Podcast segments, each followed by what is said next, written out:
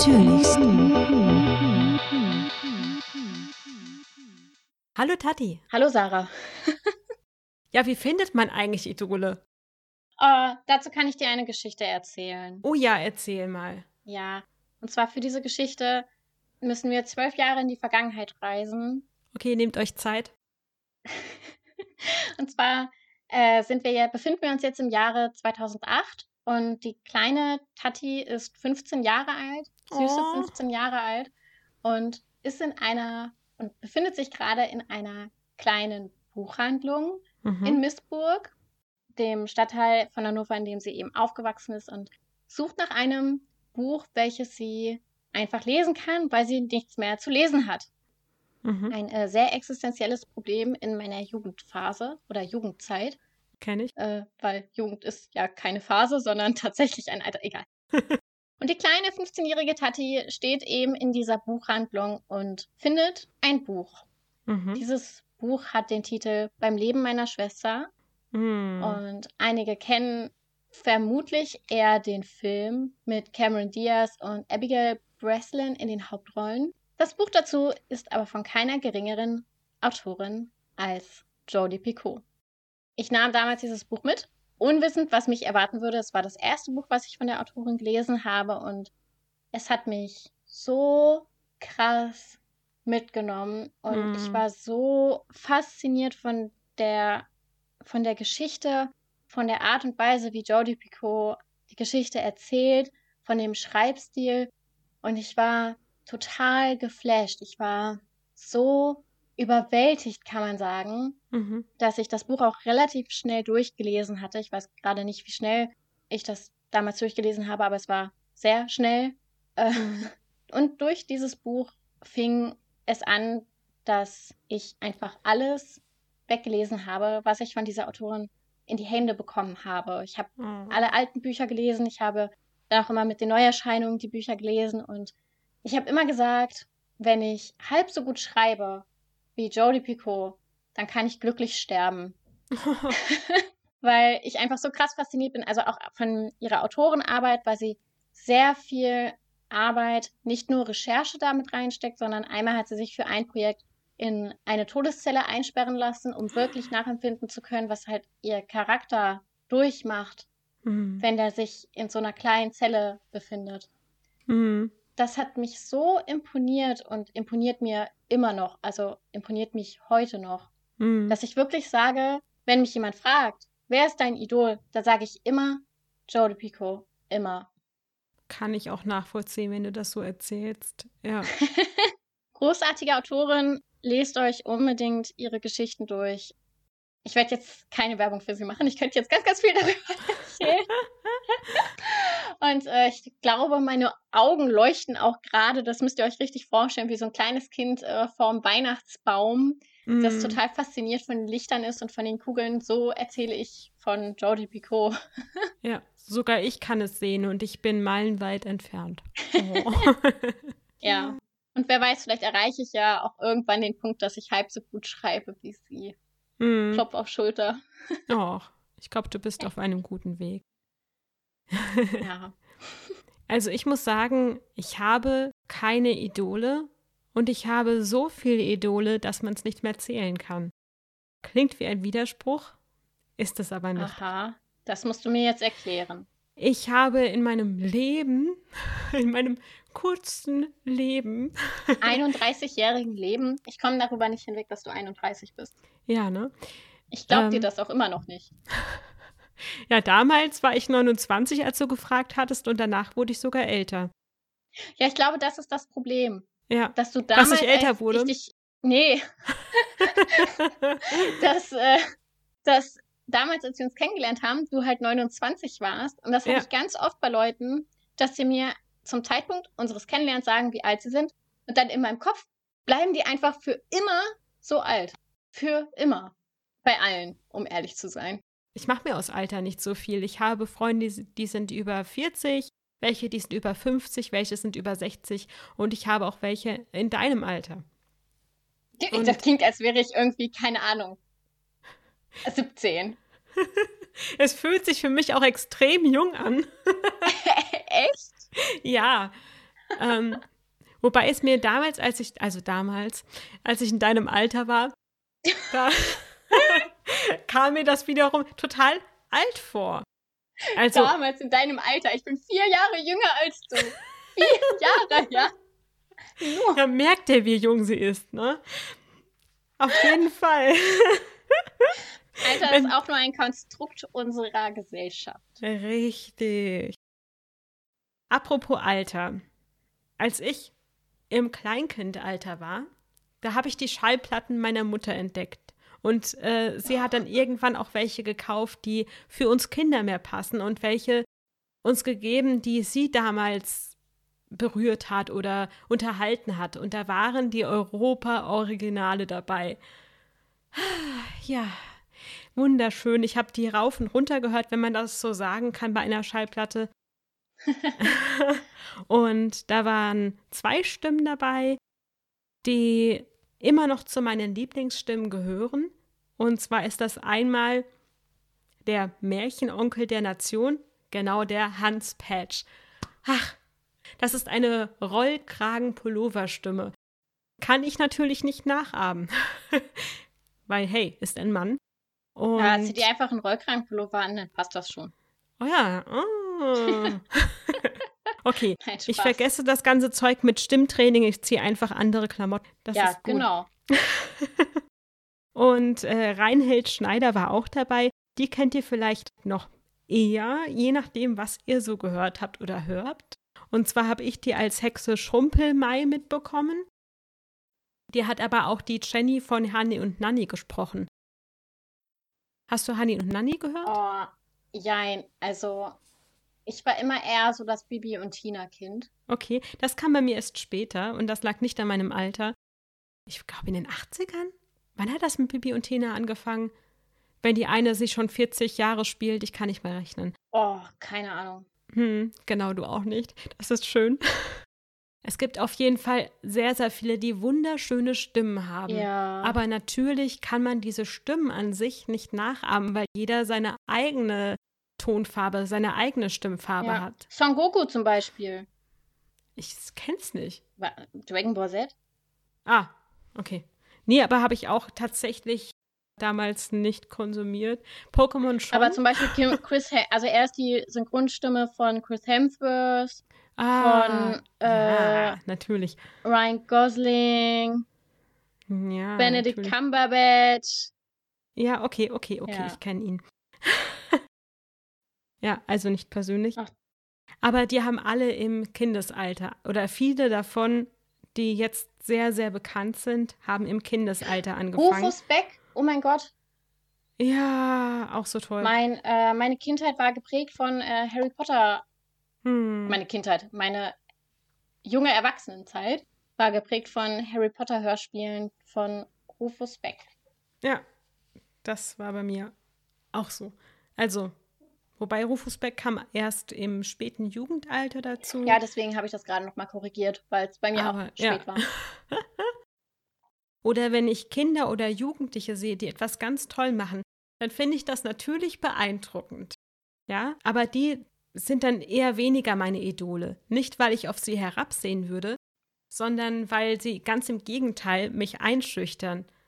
Weil ich denke, da kann ich ja nie rankommen, weil die haben ja einen großen Vorsprung oder würden ihn auch haben, wenn sie dann so alt sind wie ich. Wenn das jetzt irgendwie einen Sinn ergibt.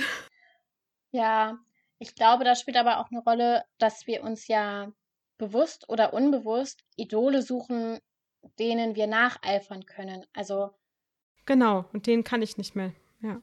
Wo auch sozusagen ein, eine Art von Mentorenverhältnis entstehen könnte. Mhm. Auch äh, wenn man sich jetzt nicht kennt, äh, kann man ja durchaus vieles von unseren, kann man sich ja von seinen Idolen vieles abkupfern, sage ich jetzt mal. Mhm. Und ich glaube, das machst du einfach automatisch eher von älteren Menschen als von jüngeren Menschen. Ja. Einfach auch äh, instinktiv ein Stück weit. Hm. Äh, wenn es um einzelne Fähigkeiten geht oder eben um, oder natürlich pädagogisch gesehen Fertigkeiten. Ja, ja, jetzt reiten wir nicht darauf rum. Es ist ja nicht so, dass wir versuchen, dem Vorbild 100% nachzueifern. Aber trotzdem, wie du schon gesagt hast, kann man das bei ähm, einem Jüngeren eher weniger, weil, ja, weil das eben dann in der Vergangenheit stehen würde. Okay, lassen wir das. Also, was dabei noch wichtig zu sagen wäre, ist, dass damit ja nicht gemeint ist, dass man von jüngeren Menschen nichts lernen kann, Nein. sondern einfach darum, dass wir reden hier ja von Idolen und Idole sind Menschen, die in unserer Wahrnehmung auch einfach viel, viel, viel weiser sind als wir selber und viel höher mhm. gestellt. Mhm. Und ähm, es ist einfach eine natürliche Sache, dass wir eher ältere Menschen als solche wahrnehmen als bei jüngeren Menschen. Das heißt nicht, dass jüngere Menschen per se nicht so viel wissen wie ältere Menschen, aber mhm. ja, die jüngeren Menschen sind dann eher die Idole für noch jüngere Menschen. Mhm. Ich weiß nicht, ob ihr ihn kennt, aber Uwe Teschner zum Beispiel hat mich inspiriert. Allein schon deswegen, weil er doch relativ spät damit angefangen hat mit dem Sprechen. Er spricht unter anderem die Chris Carter-Romane. Es ist nicht so, dass er sonst nie etwas Sinnvolles getan hätte. Guckt mal bitte seine Bio an, das ist unglaublich. Der ist total kreativ. Aber es motiviert mich trotzdem, es macht mir Mut und zeigt mir, guck mal, du musst nicht mit sechs Jahren anfangen, dein hm. Vater oder deine Mutter müssen dich nicht reingebracht haben, du kannst es auch als Quereinsteiger schaffen. Ja, das motiviert mich auf jeden Fall ungemein. Das glaube ich. Und wie war das bei dir als Kind? Hattest du da irgendwelche Vorbilder? Mm, ich wollte immer wie ein Pfefferkorn sein. Oh. Von den Pfefferkörnern. das habe ich mir gedacht, aber vielleicht andere nicht. ja, deswegen. Ach, ähm, nee, keine Ahnung. Also als Kind war mein größtes Vorbild eigentlich mein Bruder tatsächlich. Ach Gott. Ja, also ich wollte immer sein wie mein Bruder, was eben auch daran liegt, dass mein Bruder sechs Jahre älter ist als ich. Ah, Sprich, ah, okay. als ich sechs war, da war er einfach schon zwölf und mhm. ich wollte ihm immer nacheifern. und auch zum Beispiel, dass ich angefangen habe mit dem Schreiben, lag nur daran, weil er auch Geschichten geschrieben hat. Aha. Und auch in vielen Werten erkenne ich wieder, dass er mir diese Werte so vorgelebt hat. Mhm. Und ja, das Problem mit Vorbildern und Idolen ist, dass wir sie gerne mal auf ein Podest stellen. Mhm. Diese Personen als nur gut wahrnehmen wollen. Ja. Und irgendwann, gerade wenn man dann älter wird und äh, wenn man dann kein Kind mehr ist, irgendwann stellt man fest, dass eben diese Idole ja auch nur Menschen sind. Mhm. Und das kann manchmal doch auch sehr niederschmetternd sein. Ja. Denke ich. Also ich weiß es aus Erfahrung, aber ich möchte da jetzt nicht so sehr drauf eingehen. Ja, ich kann mir auch gut vorstellen, dass das wirklich auch das ganze Lebensbild erschüttern kann, je nachdem, wie sehr man sich da festgebissen hat. Ja. Und deswegen ist das auch so wichtig, dass dann, wenn man die Bezugsperson dieses Kindes ist, dass man sie an die Hand nimmt, dass man von vornherein natürlich auch die Persönlichkeit stärkt und schaut, dass das Kind selbstbewusst wird und dass man dem Kind auch gewisse Lebensmodelle zeigt verschiedene, weil da gibt es ja doch einige, besonders ja. in der heutigen Zeit, und auch über die Vorbilder spricht. Weil ja, genau. heutzutage ist es so, ja, genau, dass man einfach reflektiert, dass man dem Kind zeigt, schau mal, das ist auch ein Mensch. Ja, ich glaube, an dieser Stelle ist es aber auch wichtig, dass man den Kindern die Vorbilder lässt. Ja, auf also, jeden Fall. Ich arbeite ja an einer Schule, wo viele eben eher aus finanziell schwächeren Familien mhm. kommen und viele haben als Vorbild wirklich irgendwelche Rapper wie, keine Ahnung, Apache oder Capital Bra oder so. Mhm. Und viele aus meinem Umfeld würden dann sagen, krass, das ist ja voll schlimm für die und äh, was hören die sich da an? Und ähm, ja, natürlich ist das nicht unbedingt die beste Musik für mhm. ein Kind, aber auf der anderen Seite sehen gerade die Kinder, die aus einem Milieu kommen, was eher schlecht ist, die sehen sich ja irgendwie gerade in Rappern wiedergespiegelt. Ja. Und deswegen finden die die ja so toll, weil das sind Menschen, die aus ähnlichen Milieus oft kommen und es trotzdem geschafft haben, erfolgreich zu ja. sein. Und deswegen, ich sehe dann zwar so die, die Liedtexte teilweise sehr kritisch, aber nicht die Rapper an sich. Und ich finde es dann auch okay, wenn die Kinder sagen, boah, ich finde den voll mhm. toll. Äh, und ich lasse den Kindern das dann auch immer gerne, weil ich schon möchte, dass die Kinder daran glauben können, dass sie erfolgreich sein können, wenn ja. sie sich halt äh, die Mühe machen und eben an ihren Träumen festhalten. Mhm. Ich denke, dass man sich unbewusst Idole sucht, die Identifikationsmöglichkeit bieten. Also ja, welche, die Fall. auf einer Wellenlänge sind und wo man sagt, hey, schau mal, der ist in der und der Sache so wie ich oder ich möchte so sein wie er. Nee, genau, also so gerade so, wenn man guckt, äh, ich und meine Verbindung zu Jordi Picot, ja. es ist für mich ja durchaus ein, ein realistisches Ziel, dass ich sagen kann, hey, ich möchte mal so gut schreiben wie sie. Ja. Ähm, das kann ich zwar ja nicht unbedingt beurteilen, also ich kann ja jetzt nicht meinen Text lesen und denken, boah, das ist so geil. Und oh, also kann ich schon, aber mhm. ich werde bei meinem Text nie das empfinden, was ich bei einem Text von Jordi Picot empfinde. Ja. Aber durch die Resonanz, die ich zum Beispiel erhalte oder so, ähm, kann ich ja durchaus äh, darin bestätigt werden, dass ich auf einem guten mhm. Weg bin oder dass ich das vielleicht auch schon erreicht habe.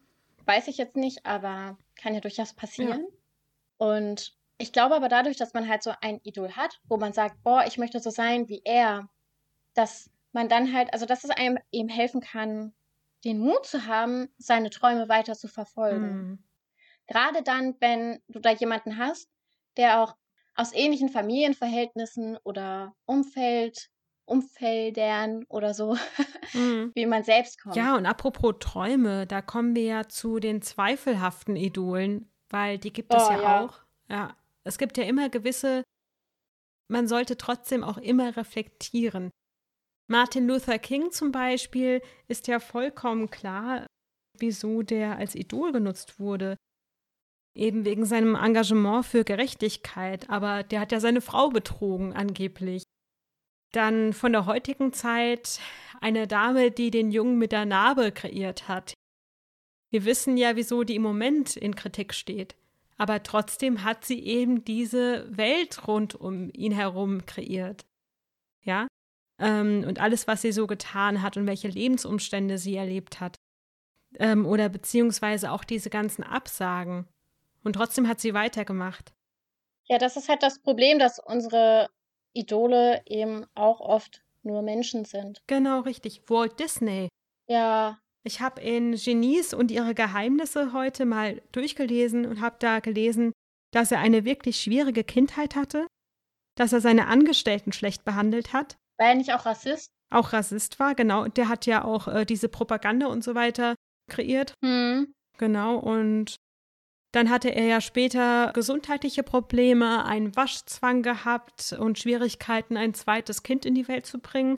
Einfach nur um zu zeigen, dass er nicht unfehlbar war. Und trotzdem erschuf er dieses Imperium.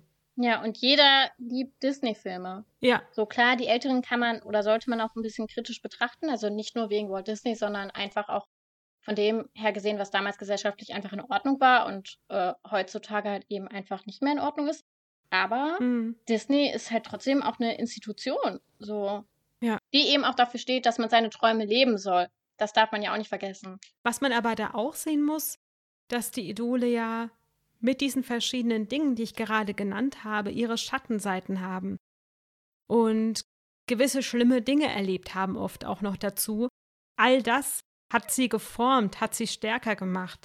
Und vielleicht können wir daraus wieder Inspirationen ziehen, hm. je nachdem, was sie eben so gemacht haben. Aber oft zum Beispiel, ich glaube, Janosch war alkoholkrank. Ja, und Peter Lustig sagt man doch nach, voll der Kinderhasser gewesen zu sein. Das, da hat er gesagt, es wäre ein Missverständnis gewesen. ja, ich, ja habe ich auch gelesen und ich habe mich dann noch mal mehr damit befasst, weil mich das, das hat mich richtig mitgenommen. Ich habe gedacht, oh, sympathisch. Ja, ich fand ihn toll. Nein. Doch, ich fand ihn toll. Mhm.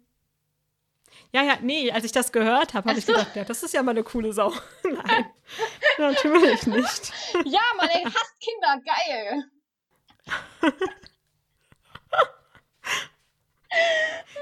ja, genau.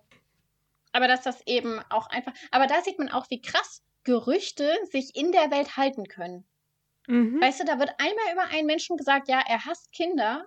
Und im Endeffekt Ja. war das halt nur ein Missverständnis und äh, er hat ja auch ein ganz tolles äh, Kinderbuch geschrieben. Ah, dieses Sachbuch meinst du jetzt, oder? Nee, äh, das Kinderbuch, Lieber Momo. Ach was. Ja. Ich glaube, das hat er für sein, für sein eigenes Kind geschrieben, das irgendwie krank war oder so. Irgendwie, Oh. irgendwie war da was. Wie bei Astrid Lindgren mit Pippi Langstrumpf. Ja, das kann sein. Astrid Lindgren über ähm, Astrid Lindgren übrigens hat für ihre Tochter damals, ich meine, sie hatte eine Grippe, äh, berichtigt mich gerne und hat für sie damals Pippi Langstrumpf geschrieben. Oh. Und Pippi Langstrumpf selbst, die Geschichte wurde ja von und wurde ja von Anne von Green Gables inspiriert. Sagt es dir was? Ja, eine, eine mit einem E oder so. Genau, das ist die Netflix-Serie und Anne von Green Gables wurde Ja. von Montgomery geschrieben, von der Lucy Ja. und das ist ja richtig eine ziemlich lange Reihe bis in die Erwachsenenzeit von Anne. Und genauso wie Anne lässt sich auch Pippi nicht viel sagen, lebt ihr Leben so, wie es ihr gefällt, hat äh, sehr, sehr viel Fantasie, das haben sie beide, auch beide rote Haare und beide haben leider keine Eltern mehr. Bei Pippi Langstrumpf wird es am Anfang jedenfalls ähm, so dargestellt, dass sie sagt, sie weiß ganz genau, dass ihr Vater nicht im Meer verschwunden ist, sondern bestimmt als König auf einer Insel lebt. Hm. Und ihre Mutter winkt ihr vom Himmel herunter. Ist das nicht traurig? Ja, das ist mega traurig. Ja, und trotzdem hat sie so eine Lebensfreude. Auch Astrid Lindgren hat das Rad nicht neu erfunden und hat das damals für ihre Tochter geschrieben und so hat das Ganze seinen Lauf genommen. Aber irgendwie finde ich das voll schön, weil das bedeutet irgendwie, dass Astrid Lindgren, die ja selber Idol für viele ist, halt selber Idole hatte. Ja, So und so schließt sich der Kreis. So und ähm, das finde ich total Mhm. spannend daran, weil wer weiß, für wen wir dann irgendwie mal Idole sein werden. vielleicht auch nur, nur privat, aber selbst da, man muss ja nicht unbedingt berühmt sein, um ein Idol zu sein. Nee, auf jeden Fall. Ja, schaut euch einfach mal um. In eurer Nachbarschaft, bei euch in der Familie, im Freundeskreis. Es gibt bestimmt Leute, die ganz kluge Sachen zu sagen haben oder mit sehr viel Mut und Stärke an gewisse Dinge drangehen. Leute, die immer wieder aufstehen. Ja, Mein Opa war ja sehr kreativ und stur und humorvoll. Ich habe ihr schon einiges erzählt und vielleicht werdet ihr es auch noch hören. Meine Stiefoma, die hat ja damals den Krieg miterlebt und war auch die einzige Oma, die ich kennengelernt habe.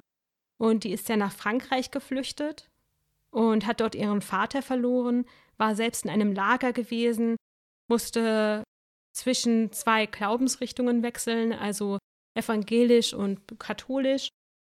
Und was ja damals schon ein großes Ding war. Und hat dann später, als sie wieder in Deutschland war, ihren Ehemann verloren und ihre Söhne. Boah. Ja, also die hat einige schlimme Sachen erlebt, sehr, sehr viel Leid, über das sie nie gesprochen hat. Aber ich konnte darüber lesen, denn sie hat später ihre Memoiren aufgeschrieben. Sehr, sehr spät, kurz vor ihrem Tod quasi. das machen viele. Ja, und hat sie gedacht, so, ich muss das noch loswerden. Und ist das nicht auch inspirierend, nicht nur, dass sie so viel Leid erfahren hat und trotzdem diese Stärke an den Tag gelegt hat, Ja, sie ist ja immer wieder aufgestanden und sie hat dann auch einen Mann kennengelernt und später einen zweiten, hat ihre Söhne großgezogen. Und sie hat ja immer wieder den Mut gefunden, aufzustehen und weiterzumachen und ein Buch geschrieben, spät gelernt, wie man mit Computer umgeht und so weiter. Vielleicht sollte man einfach mal in der Familie schauen, erstmal da anfangen und vielleicht findet man da ein weiteres Vorbild, was man einfach nie erkannt hat. voll schön. Das erinnert mich ein bisschen an meine Oma, die äh, tatsächlich einen Juden versteckt hat während des Zweiten Weltkrieges. Oh. Und ähm, das hatte mir meine Mama mal erzählt und immer wenn ich irgendwie, also ich bin ja doch eher sehr gerechtigkeitsfanat Ja. Und man nennt mich auch gerne mal linksgrün versiffter Gutmensch. Und ich nehme, und mich nimmt, ich nehme das dann immer als äh, ähm, Kompliment Mhm. und sage Danke, Arschloch. Aber und äh, immer wenn ich in so einer Situation bin, wo ich eben dafür angegangen werde, denke ich dann an meine Großmutter, die zwei kleine Kinder zu Hause hatte auf dem Hof, während ihr Mann eben äh, an der Front kämpfte mhm. und trotzdem diesen Juden dann bei sich aufgenommen hat. Ja. Und Jahre später nach dem Krieg äh, kam tatsächlich dann ein Brief von dem Geretteten, der sich dann bei ihr bedankt hat. Also er war nur ein paar Tage bei ihr und sie hat ihm halt aber Essen gegeben und er konnte sich da dann eben ja ausruhen und zu Kräften kommen. Mhm. Und er hat ja dann diesen Brief geschrieben und sich bei ihr bedankt und eben gesagt, dass er nur ihretwegen überlebt hat. Wow. Eben weil sie einfach ihm diese Zeit gegeben hat und das Essen sich ja einfach sich zu regenerieren und die Flucht dann zu schaffen. Und er hat es ja auch geschafft. Und mhm. zu dem Zeitpunkt hat mein Opa damals erst erfahren, was sie getan hat. Und mein Opa ist damals richtig ausgerastet und richtig wütend geworden. Oh. Und hat nur gesagt, warum hast du das getan? Du hast unsere ganze Familie aufs, aufs Spiel gesetzt. Wir hätten alle dadurch sterben können, ja. wenn das rausgekommen wäre. Und meine Oma hat ihn wohl nur angeguckt und nur gesagt, ja, was hätte ich denn machen sollen? Was hätte ich denn anderes machen sollen? Hm. Wenn da ein Mensch vor mir steht, der Hilfe braucht, dann helfe ich. Und das hat mir dann meine Mama erzählt und das fand ich so krass und das habe ich voll mit aufgenommen. Und nach diesem Grundsatz lebe ich halt auch. Mhm. So dieses, was soll ich denn anderes machen? Wenn ein Mensch mir Hilfe, also Hilfe braucht, dann, dann will ich helfen. Ja. Und immer wenn ich dann einem anderen Menschen helfe, denke ich an meine Oma im Himmel und bin unfassbar stolz darauf, auf diese Stärke, die sie in dieser damaligen Zeit einfach hatte. Das ist schön. Und ich denke, wir sollten uns alle davon ein Beispiel nehmen. Manchmal sind es auch die kleinen Begegnungen, die einen inspirieren. Bei mir war das eine Nonne bei einer Weiterbildung. Wir haben beide ein ähnliches Gespräch geführt und sie hatte gesagt, es ist die Herzensbildung, die dem Menschen fehlt. Was? Viele sind total in ihrem Alltagstrott gefangen und schauen nur noch auf sich und wir sind einfach zu egoistisch geworden. Ja. Das auf jeden Fall und wir sollten mal den Mut haben, mehr auf andere zu achten und mehr auf unsere Emotionen zu hören, auf unser Herz zu hören. Auf jeden Fall auf das Herz. Also, ja. Ich bin auch eher so ein Mensch, dass ich mir sehr schnell durch den Kopf irgendwie einrede, dass etwas nicht gut ist oder dass irgendwas nicht geht oder so. Ja. Während mein Herz aber sagt, ja, versuch es aber trotzdem. Mhm. Mach es einfach, ja. Mädchen. Ah! Genau. Und ähm, oft, also gerade so in der Vergangenheit, wenn ich dann Situationen hatte, wo ich dann aber doch eher auf meinen Kopf gehört habe, war ich dann aber danach doch sehr verletzt und habe mir gedacht, ja hätte ich mal doch auf mein Herz gehört. Mhm. Also ich habe sehr, sehr viele Dinge nur deswegen gemacht, weil mein Verstand gesagt hat, es muss sein. Und mein Bauchgefühl, also nur damit es zu diesem Satz passt, mit der Herzensbildung habe ich vorhin natürlich Herz gesagt, aber Bauchgefühl passt auch. da ist es so, dass ich immer dann, wenn ich auf das Bauchgefühl gehört habe, hat es am Ende gepasst? War es der richtige Weg? Wenn ich aber auf meinen Verstand gehört habe, dann ist oft irgendwas schiefgelaufen, wenn gleichzeitig mein Bauch gesagt habe, lass es lieber. Ja. Wenn gleichzeitig der Bauch gesagt hat, lass es lieber. Ja. Also ich denke mal, da muss man dann wirklich vorher mal sich die Zeit nehmen und mehr in sich reinhören. Auf jeden Fall. Ja. Okay. Hast du noch was zu sagen? Idole können nie schaden, weil sie können einem Orientierungshilfe bieten. Wenn es nicht der Glaube ist, dann vielleicht die Idole oder beides. Einfach mal sich mehr öffnen und auch mal Hilfe annehmen, vielleicht anderen helfen. Und ich denke, da würden wir alle ein bisschen weiterkommen. Ja, das hast du schön gesagt. Es gibt ja viele Möglichkeiten, Idole zu finden. Wenn ihr aber sagt, nein, ich lese keine Biografien, ich bekomme nicht mit, was in der Welt passiert. Dann, Alter, nimm dein Handy in der Hand und google. Genau, das wäre die eine Möglichkeit. Oder die meisten von euch schauen bestimmt auch Serien. Und wen findet ihr da faszinierend? Bei mir sind es ja meistens eher die unperfekten Leute, weil das kann ich vielleicht am Beispiel von Suki von Gilmore Girls erzählen, erklären. Und zwar ist die eher tollpatschig, sie ist sehr leidenschaftlich beim Kochen und eigentlich bei allem, was sie tut. Vielleicht verursacht das auch diese Tollpatschigkeit. Und auch davon kann man sich dann zum Beispiel inspirieren lassen. Genau. Und das wäre so alles, was ich so persönlich zu dem Thema zu sagen habe. In diesem Sinne, ab durch die Wand. Ab durch die Wand und äh, immer schön kreativ bleiben. Natürlich kreatürlichst. Tschüss. Tschüss. Hmm.